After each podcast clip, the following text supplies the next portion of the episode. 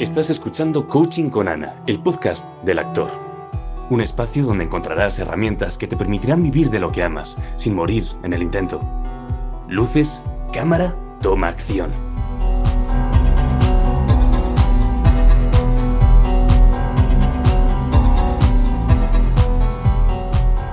Pues nada, aquí estamos los tres, ¿no? Después de un ratito de charla, de conocernos, han salido ya cosas muy interesantes que me hubiera gustado que se quedaran grabadas, pero al final esto va a ser en directo, aquí y ahora.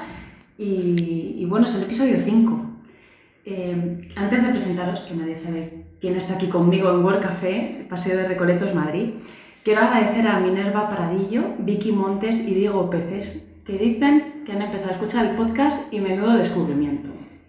¡Wow! Que nos han encontrado por Spotify y Apple Podcast, así que gracias. ¿Y por qué hacemos este podcast? Se lo he comentado ya a los invitados de hoy. Y el objetivo final es que te lleves algo que te sirva para avanzar personal, profesionalmente y que no te quedes con lo que tienes que hacer, cuál es el siguiente paso, sino cómo te estás sintiendo y de quién te quieres inspirar. Y hoy nos vamos a inspirar de Zoraida y de Víctor Paez. Y mm, primero siempre pregunto, ¿por qué estáis aquí? Y habéis invertido vuestro tiempo, que sé que sois muy emprendedores y tenéis mucho que hacer. Y estáis aquí en el podcast del actor esta mañana. ¿Quieres contestar tú primero? Te, te lo dejo a ti, Zoraida. Venga. Bueno, obviamente porque nos habéis invitado y, y la verdad es que me parece una propuesta súper interesante. Eh, mm, quiero, o sea, quiero pensar que, que todo lo que hacemos vale para algo más. Entonces, esta iniciativa eh, de, de que todo el trabajo que estamos haciendo eh, va a llegar a otra persona, que otra persona se va a inspirar, que no sé, que, que nuestras vivencias, el camino que, que ya hemos hecho puede servir eh, para otra persona, es, no sé, es motivación suficiente.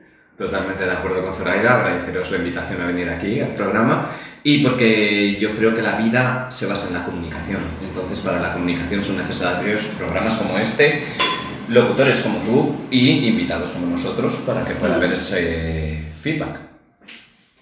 Pues muchísimas gracias porque es que aquí vamos a desvelar dentro de poco. Tenemos a grandes comunicadores. Eh, Zoraida utiliza su voz como cantante, actriz. Sí. Eh, Víctor ha sido presentador eh, en más de cinco marcas muy reconocidas.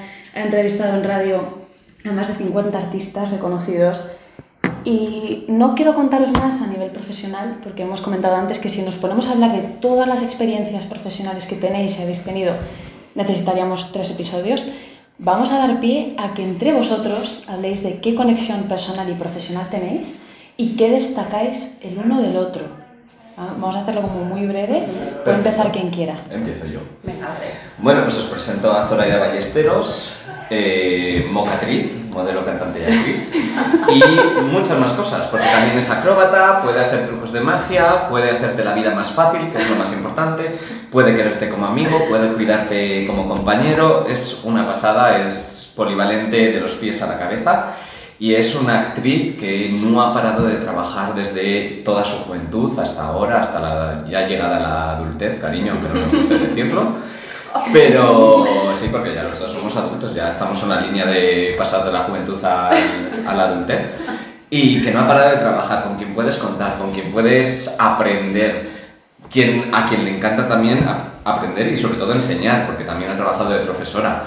Es una pasada, es, es un orgullo tenerla en mi vida y es alguien con la que nunca dejaré de contar y que todos los que escuchen el podcast os recomiendo que sigáis su trayectoria y que por supuesto si necesitáis apoyo o, o ayuda, ella estará encantada de conoceros también a vosotros. Oye, ¿cómo se siente una No. recibiendo esta presentación de un presentador profesional? Claro, o sea, yo me quedo sin palabras. Yo digo, ¿ahora cómo le presento ya al que esté a nivel? O sea, Y todo improvisado. claro, Todo claro. improvisado. Es que madre mía. Eh, bueno, pues os presento yo a Víctor Paez. Eh, antes de nada, eh, lo más destacable de él es la tenacidad eh, y la capacidad de aprendizaje y de, mm, ¿cómo decirlo? Bueno, sí, eh, capacidad de aprendizaje que tiene. O sea, es, es brutal cómo, cómo te puede sacar agua en el desierto, cómo te puede vender hielo en el Polo Norte, ¿no? O sea, como él dice muchas veces, es increíble. Y si algo no sabe hacerlo, lo aprende, ¿no? Como ha dicho él antes. Em, no sé, es, es polifacético, eh, presentador, actor en su momento, director, técnico, eh, lo que se le eche encima. O sea, lo que se le eche encima lo hace. Y, y nada, sobre todo eso, emprendedor, eh, cariñoso, mm, dedicado, trabajador, mm, o sea, es que es, que es maravilloso. no puedo decir otra cosa. Me encanta porque solo ver el esfuerzo por elegir cada palabra que habéis tenido los dos como grandísimos comunicadores eh, ya es un lujo. Eh, y, y, bueno, Zoraida Ballesteros, que antes no he dicho tu apellido. Luego vamos a decir cómo puedes contactar con ellos, eh, porque a raíz de este episodio estoy segura de que mucha gente va a querer hablar con vosotros. Y dirá, oye, ¿qué, qué otras experiencias profesionales han tenido, no? Mm. Entonces, ahora os voy a decir yo por qué os he traído aquí. Eso queremos saber. Pues ya estáis aquí. Un sábado estuve viendo yo con una amiga que es actriz, se llama Steph, eh, la obra hasta el viernes que viene. Y pues yo me quedé un poco en shock, porque yo hice un viaje emocional con esa obra y, y además a los actores les admiro mucho, Javier Dut y Fran, Fran Avellán, Avellán, Avellán, porque como se dice eh, Avellán, se Sí. pone en, en su Insta. Y dije, yo necesito saber quién está detrás de esto. Y, y inmediatamente contacté con Zaraida y hablé contigo y me sorprendió tantísimo tu forma de responderme, con audios, agradeciéndome. Y, y yo quería saber cómo viviste tú con ellos eh, el trabajo, ¿no? Eh, la conexión que tuvisteis. Y luego me dijo Zoraida, digo, Zoraida, ¿y si te vienes al podcast? Y me dice Zoraida, oye, ¿y si traemos a Víctor Páez, que es el director de la compañía? Y dije yo, no me lo puedo creer.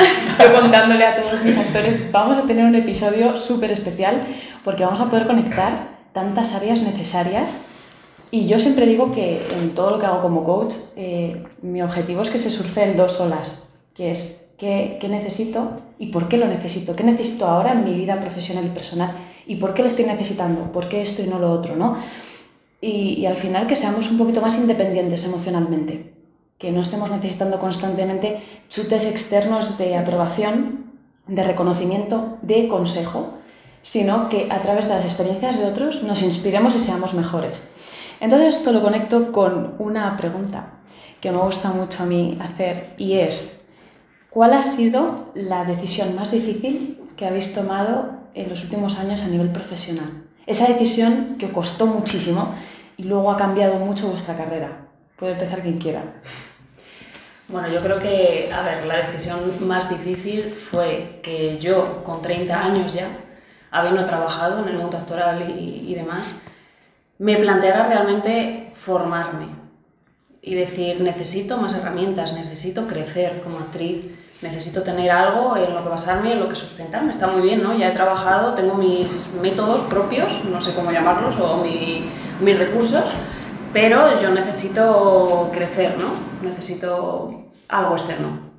Sí. Y entonces ya con 30 años, eh, independizada y demás, eh, hablando con mi pareja en ese momento, mm, mi pareja mm, tiene una confianza en mí extrema. Yo se lo agradezco muchísimo y me dijo, hazlo, adelante. O sea, no te preocupes, si, si necesitamos dinero, si vemos que vamos apurados o lo que sea, pues ya veremos qué hacemos, ¿no? Pero mientras tanto, te voy a tratar como si fueras una inversión. Tal cual, me lo dijo así, dice, tú eres una inversión, dice, yo sé que de esto vas a, vas a ganar dinero, ¿no? Y que, que va a salir algo bueno. Así que, bueno, eh, no es que lo dejara todo, ¿no? Porque yo seguía, yo estudiaba por las mañanas de 9 a 1 y por las tardes trabajaba en un cole dando clases y después eh, estaba, bueno, coincidió, claro, son cuatro años de formación, coincidió que yo estaba en los musicales en el parque de atracciones, en la primera etapa de estudios, y luego en- en- con el Mago Pop en el Teatro Rialto. Entonces, eh, siempre era compaginar, o sea, yo era un poco como Víctor en esa época de, de decir, salgo de mi casa a las 7 de la mañana y ya volveré a las 11 o cuando sea. Y fue una época dura, pero fue el momento en el que decidí eh, dedicarme a mí, ¿no? dedicar tiempo y esfuerzo a lo que realmente quiero hacer. Y es verdad que cuando estás externa, cuando estás, eh, yo qué sé, trabajando de recepcionista, de lo que sea, ¿no?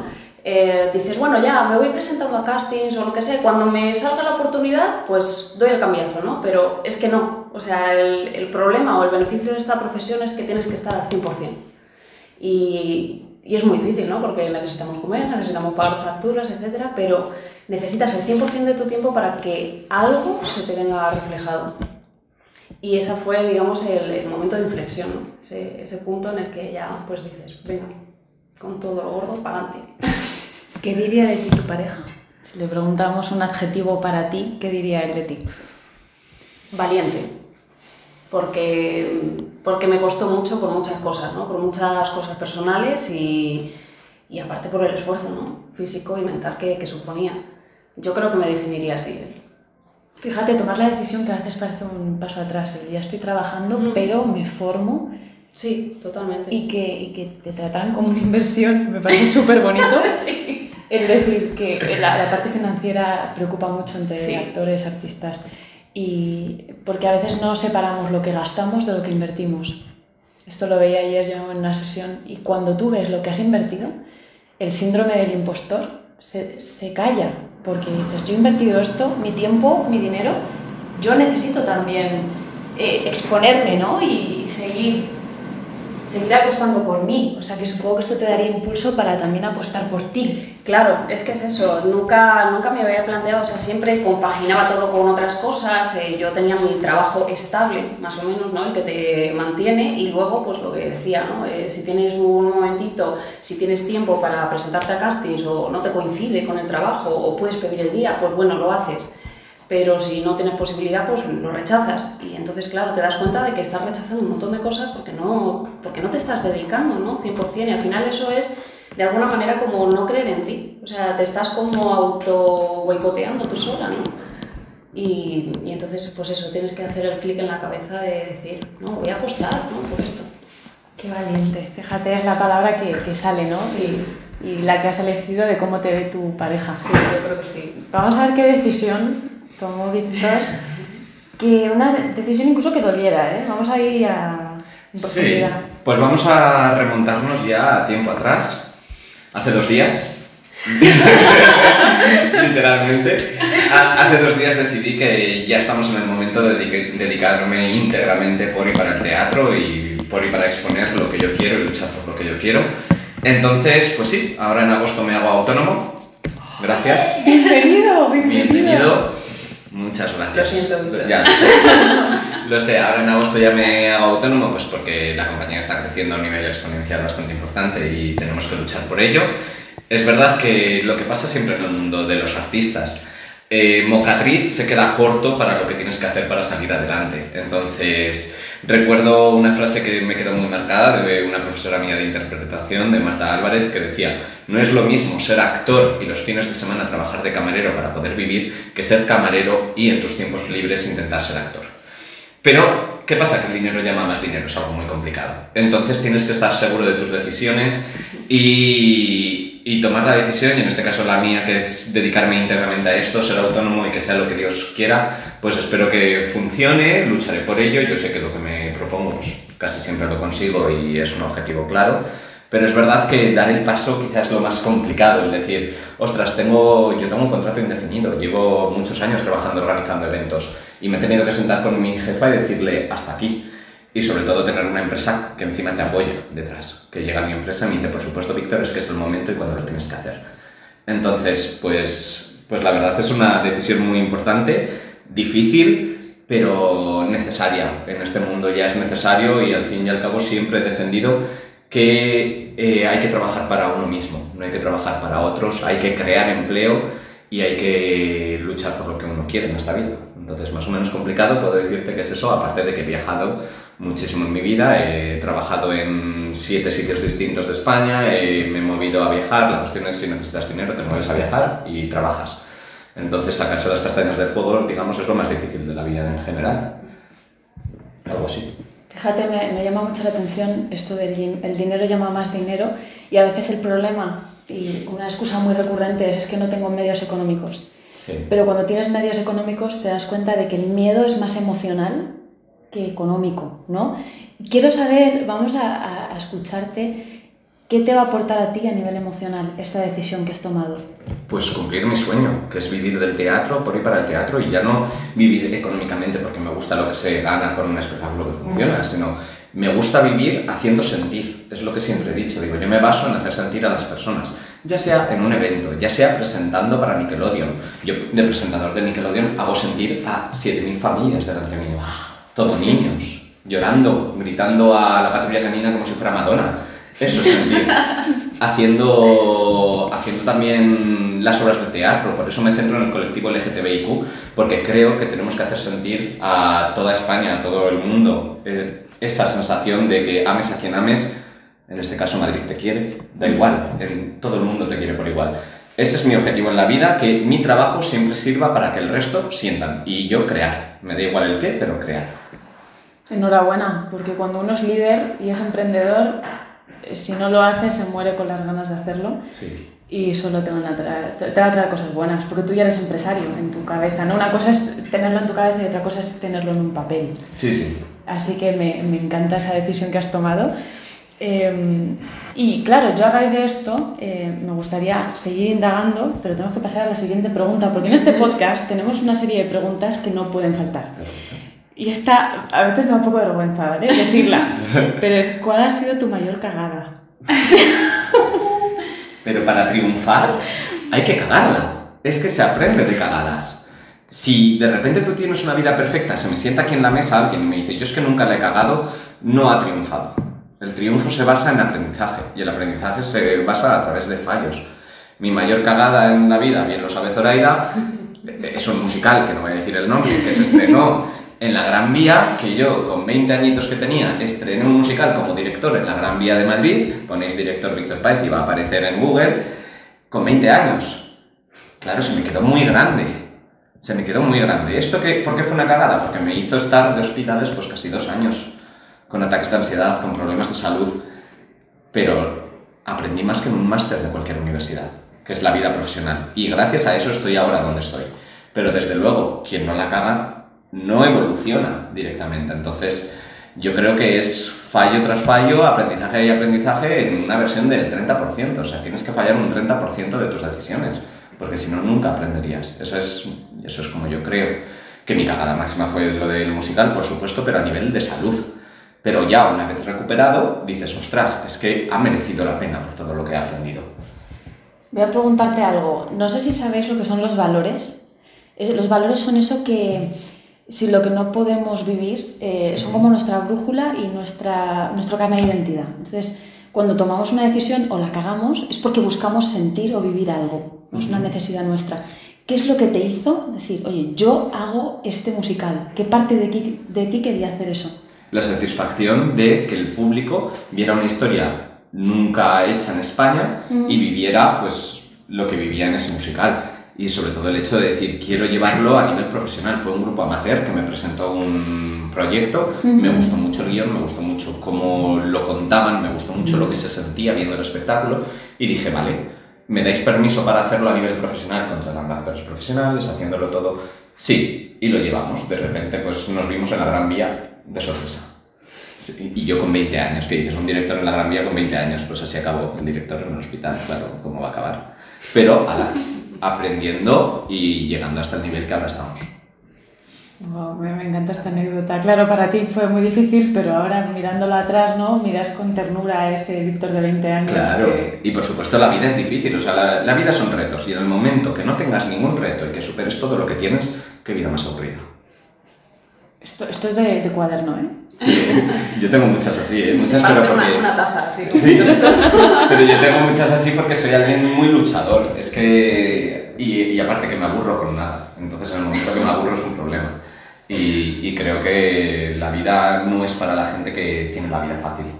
Ese es mi aspecto. Ojalá, ojalá yo tuviera una vida fácil, que me bañara en el dólar y que pudiera hacer todo lo que quisiera. Pero creo que no crecería como persona. No podrías sentir. Exacto, dinero no, exacto. sen- sensaciones. Totalmente, totalmente. Qué bueno. ¿Y, y tu cagada, Zoraida?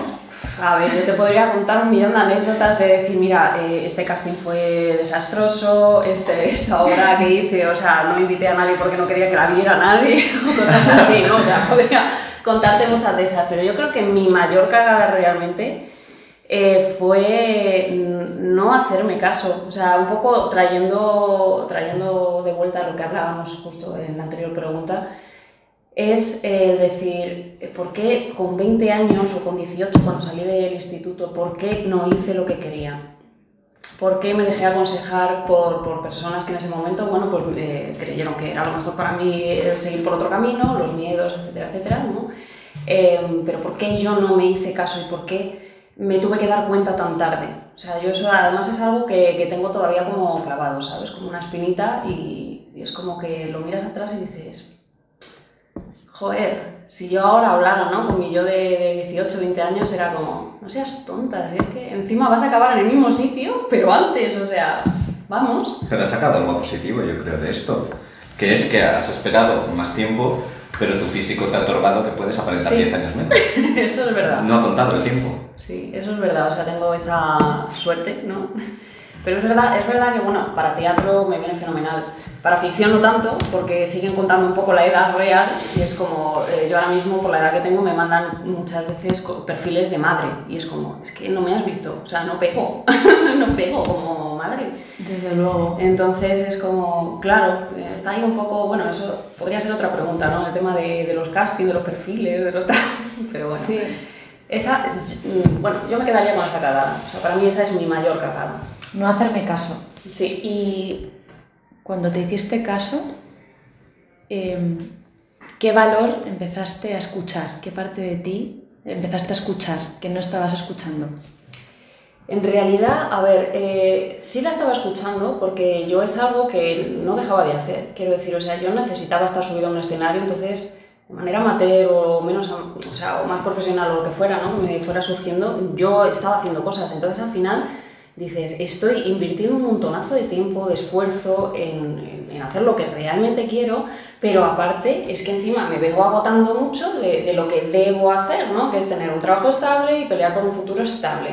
Y entonces ya dices, vamos a ver, eh, las dos cosas, o sea, no, está claro que no las puedo compaginar muy bien, entonces es ese momento ¿no? en el que te escuchas y dices, eh, vamos a ver, Zoraidita, eh, céntrate, céntrate, céntrate y, hazlo, y, y, sigue el camino que quieres, ¿no? Porque al final es que es como que quieres, o sea, porque lo estás haciendo, ¿no? Pero no lo puedes hacer al 100% porque no te lo permite ni, ni las horas del día que hay, ni tu, ni tu fuerza ¿no? física, porque estás agotado de otras muchas cosas.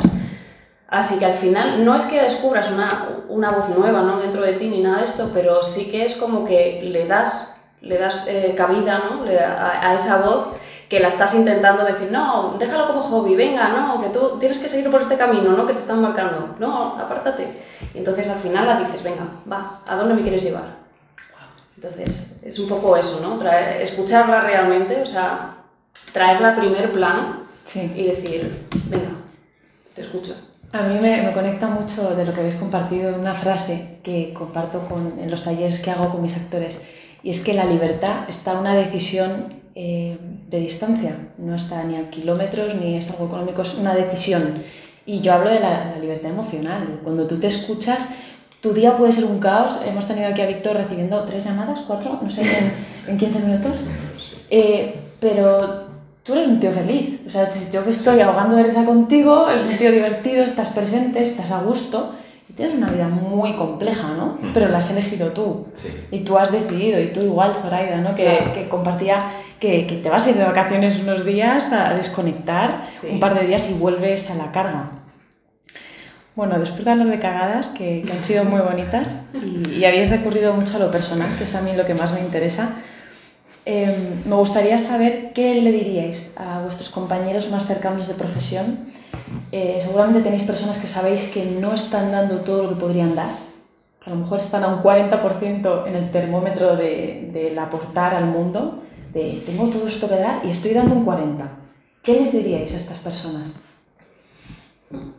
Yo diría que tienen que sembrar, que granito a granito se crece. Mm, hay muchos actores con los que me junto, o gente que no le importaría dirigir, o gente que le gustaría producir, que buscan directamente ya tener el proyecto, el grande, ya, ya quiero esto.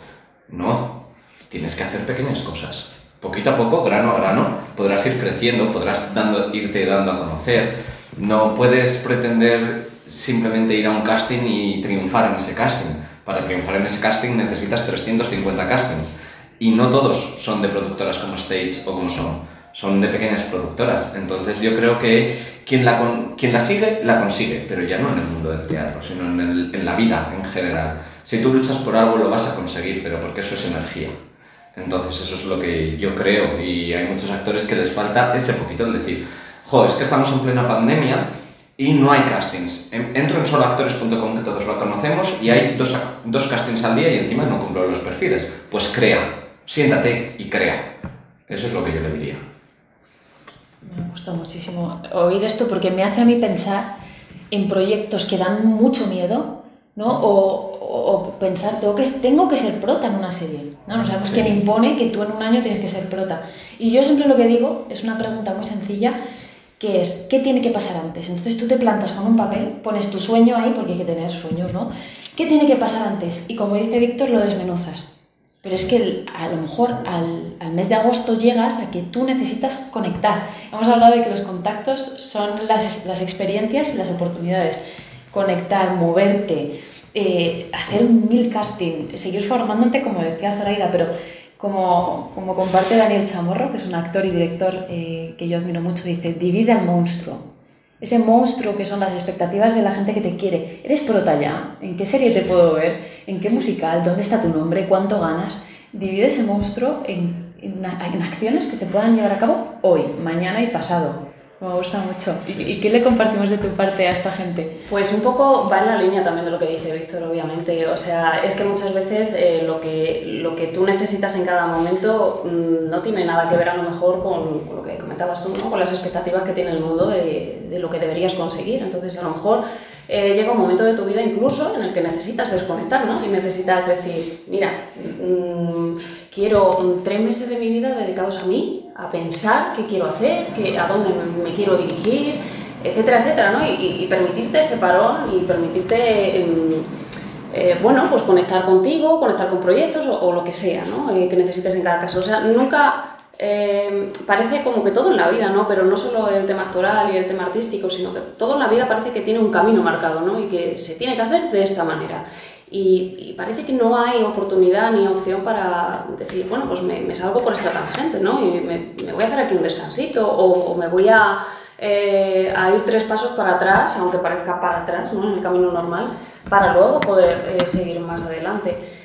Entonces, bueno, pues al final a la gente lo que, lo que yo le diría primero es que chequen mucho, eh, que se chequen a ellos mismos hasta qué punto están dispuestos a dar eh, por esta profesión, ¿no? Porque yo conozco mucha gente que se ha quedado en el camino precisamente porque es una profesión muy difícil es un camino muy duro. Sí. Al final yo creo que todos los que estamos aquí con una especie de bagaje eh, y una carrera detrás, eh, conoces a mucha gente que se queda por ahí perdida, ¿no? Porque dice, pues prefiero estabilidad o prefiero, o bueno, esto ya, yo qué sé, a lo mejor es una etapa de la juventud, ¿no? Y ya lo he probado, pues ahora quiero hacer otra cosa, ¿no? Y, y se quedan por el camino y al final tienes que chequear hasta qué punto quieres eh, dar de ti y, y bueno, pues, pues eso, básicamente. Pero sobre todo porque esto no es una profesión de hago un casting, triunfo y. Claro, claro, por eso. Eh, ¿Cuánta gente conocemos que ha agradecido recibir un premio Goya y a su vez ha pedido trabajo?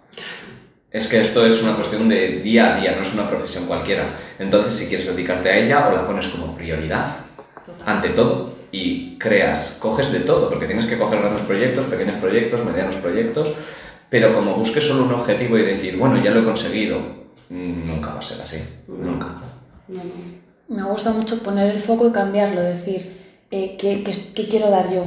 Claro. ¿Qué quiero dar yo cuando llega a esta sala, a este casting? No, no qué quiero recibir, ¿no? Sí. Y eso lo cambia todo, porque es, al final es la energía que tú estás dispuesto a dar y cómo te estás trabajando tu energía. Vamos a hablar de algún hábito vuestro que digáis, yo si no hago esto en mi día a día, no siento que no estoy bien. Yo no soy de tener hábitos súper marcados, ¿vale? Sí. Pero ¿qué es eso que pff, sin esto yo no soy Víctor, no soy Zoraida, si no hago esto? Uf, yo es que soy súper de energías, yo me llevo mucho con la energía de la gente, pero el problema es que eh, ex- vamos, exporto energía para, para vender. Podría vender, vendo hielo en el Polo Norte, pero podría vender energía y quitármela un poco. Entonces, como encima haga algo para que me llene de energía, a lo mejor voy a 200 pulsaciones por minuto. Entonces directamente levantarme y agradecer a Dios seguir vivo y, y darle, agradecer a Dios, perdonar, que soy ateo, ¿eh? pero bueno, ha sido la expresión. Pero agradecer a la vida seguir vivo y con los proyectos que tengo, pero realmente no tengo ninguna, me encantaría tener más tiempo para el gimnasio, pero el gimnasio, que es lo que más me gusta, porque además he sido monitor de fitness pues cuando intentaba ser actor. Y, y me encanta el gimnasio, lo único que en el momento que estás en el gimnasio recibes 20 llamadas, pues se deja, ya no es gimnasio. O apago el móvil o estoy en el gimnasio. Entonces, pues, para mí lo que más recomiendo a la vida en general es hacer deporte. Es lo que te hace liberarte, es lo que te hace ganar esa energía que necesitas y siempre cuando tengas tiempo, pues es ideal. Pero no, no tengo ningún ritual así. No, no, yo tampoco, la verdad. No, no hay nada que diga, uff, yo qué sé, el desayuno sagrado, mi café sagrado, cosas así, o sea, no. Porque además yo creo que también un poco lo que, lo que da esta profesión, o por lo menos a lo mejor a mí, y yo creo que a ti te pasa un poco igual, es que cada día tienes un horario diferente, cada día tienes unas cosas diferentes que hacer, entonces tampoco puedes marcarte unas pautas muy fijas, porque hoy desayunas a las 7 de la mañana, pero mañana a lo mejor eh, te puedes permitir dormir un poquito más y desayunar a las 9, o hoy puedo cenar tranquilamente viendo mi serie favorita, eh, pero al día siguiente pues eh, tengo función o tengo lo que sea y, y no llego hasta las 12, eh, yo qué sé. O sea, es que, no sé, es tan cambiante que para mí es imposible tener un hábito fijo o, o un algo de lo que, con lo que no pueda despertarme y seguir el día. Me parece súper interesante esto. Lo hablaremos luego a título personal porque ahora entiendo, yo eh, hablé con una, una actriz muy buena que se llama Carmen Peinado, que me decía que le pasaba que cuando no trabajaba no sabía quién era. Porque claro, pasaba de estar completamente exhausta de trabajo, con funciones, trabajando 12 horas al día, y decías que cuando estoy dos meses sin trabajar es que no sé, me siento ama de casa, no, no sé qué es mi vida. Y hay actores muy exitosos a los que les está pasando esto, que Ujú. que he dicho, oye, perdona, ¿qué, qué hábitos o, o qué cosas me gustan a mí? Como Sí. has dicho tú, el deporte, ¿no? Eh, pero me ha gustado vuestra respuesta porque me conecta mucho con la situación de muchos otros actores o directores y la realidad es esa. Así que bueno, Sí, sí, y, es- y nuestra profesión es que es así, nuestra profesión es que es así. Yo ahora mismo estamos en una temporada de Norte Integral que yo no sé quién soy, pero porque soy una máquina. Yo Claro. trabajo como una máquina, de 9 de la mañana a 12 de la noche, duermo, fin. Pero nuestra profesión es así, y a quien no le guste se tendrá que bajar del carro. Claro. O sea, eso es así. Luego ya tendrás tiempo para escucharte en el todo incluido que me voy dentro de una semana. Claro. Pero hasta entonces tienes que trabajar y dejarte la piel. Pues mirar, para terminar, eh, una pregunta que nos ha regalado Javier Dut. Ay. Le he dicho, Javi, tengo una entrevista con Víctor y con Zoraida, danos un par de preguntas. ilusión! Y es sueño cumplido y sueño por cumplir, uno cada uno. Sueño cumplido y sueño por cumplir. Ostras, qué difícil. Yo, yo creo, a ver, el sueño cumplido es como más difícil, ¿no? Yo creo que el sueño cumplido es estar en el camino. O sea, yo creo que eso ya es un sueño cumplido. El sueño po- por cumplir, eh, te podría decir como muchas cosas, ¿no? Decir, ah, pues triunfar como actriz o estar en este proyecto, en tal otro, pero yo creo que al final soy un poco más como Víctor en ese sentido de decir, "Es que, eh, eh, creo que no tengo un sueño, o sea, cuando cumplo uno ya me viene otro, ¿sabes? Entonces, entonces, claro, creo que, que siempre estoy ahí, ¿no? O sea, cuando, me, cuando cumplo algo ya digo, bueno, ¿y ahora qué? O sea, yo no me puedo quedar aquí ya. ¿Qué hago ahora con mi vida? Entonces, no, me viene otro. Y quiero, a lo mejor es el mismo pero en mayor grado o a lo mejor es otra cosa diferente. Sueños, pues a mí me pasa muchas veces que yo digo, es que esto es mi sueño, es que siempre he querido esto, es que no sé qué. Y luego tienes a gente más real que te dice al lado, es que esto me lo dices cada día con una cosa distinta. Pues es verdad. Pero es que es mi sueño y es lo que quiero conseguir. A día de hoy me dices cuál es tu sueño cumplido. Pues yo me acuerdo que desde que tengo noción de conciencia, desde los 6-7 años, yo me reservaba el VHS de la televisión y ponía prohibido tocarlo, porque estaba listo para grabar los premios MTV. Porque yo desde los 6-7 años veo los premios MTV, los European Music Awards. Y de repente, en mi trabajo de eventos, me tocó organizar los de Sevilla. Y eso fue en plan de me puedo morir. Estuve trabajando para una marca en los MTV de Sevilla y dije, hasta aquí me puedo morir. Y dije, mira, salí de ahí y dije, ya puedo morirme, que estoy a gusto. Y al día siguiente dije, ala, me funciona muy bien una compañía de teatro, mi sueño es que funcione para siempre.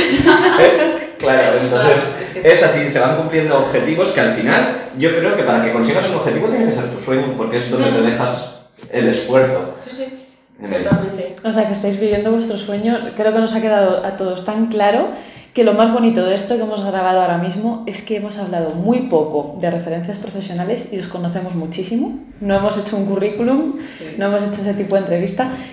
Pero bueno, también ponemos a disposición eh, a nuestro público que nos escucha, a nuestros actores, que os vean en redes sociales, que vean eh, los- las web. Eh, que os vean vuestros videobook, trabajos, que os vayan a ver al teatro, Sí, totalmente. Por supuesto. que con suerte a lo mejor consiguen un café, como yo que he tenido mucha suerte con vosotros. Eh, lo vamos a poner en la caja del podcast, ¿vale? Toda esta Vale, información.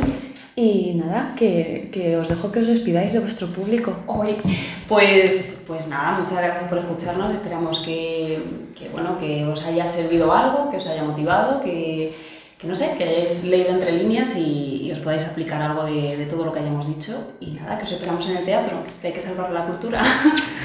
Y por mi parte, pues agradeceros la invitación al podcast y a todos los que nos escucháis, que en la caja del podcast tenéis nuestros contactos y que por supuesto contestamos a todo el mundo.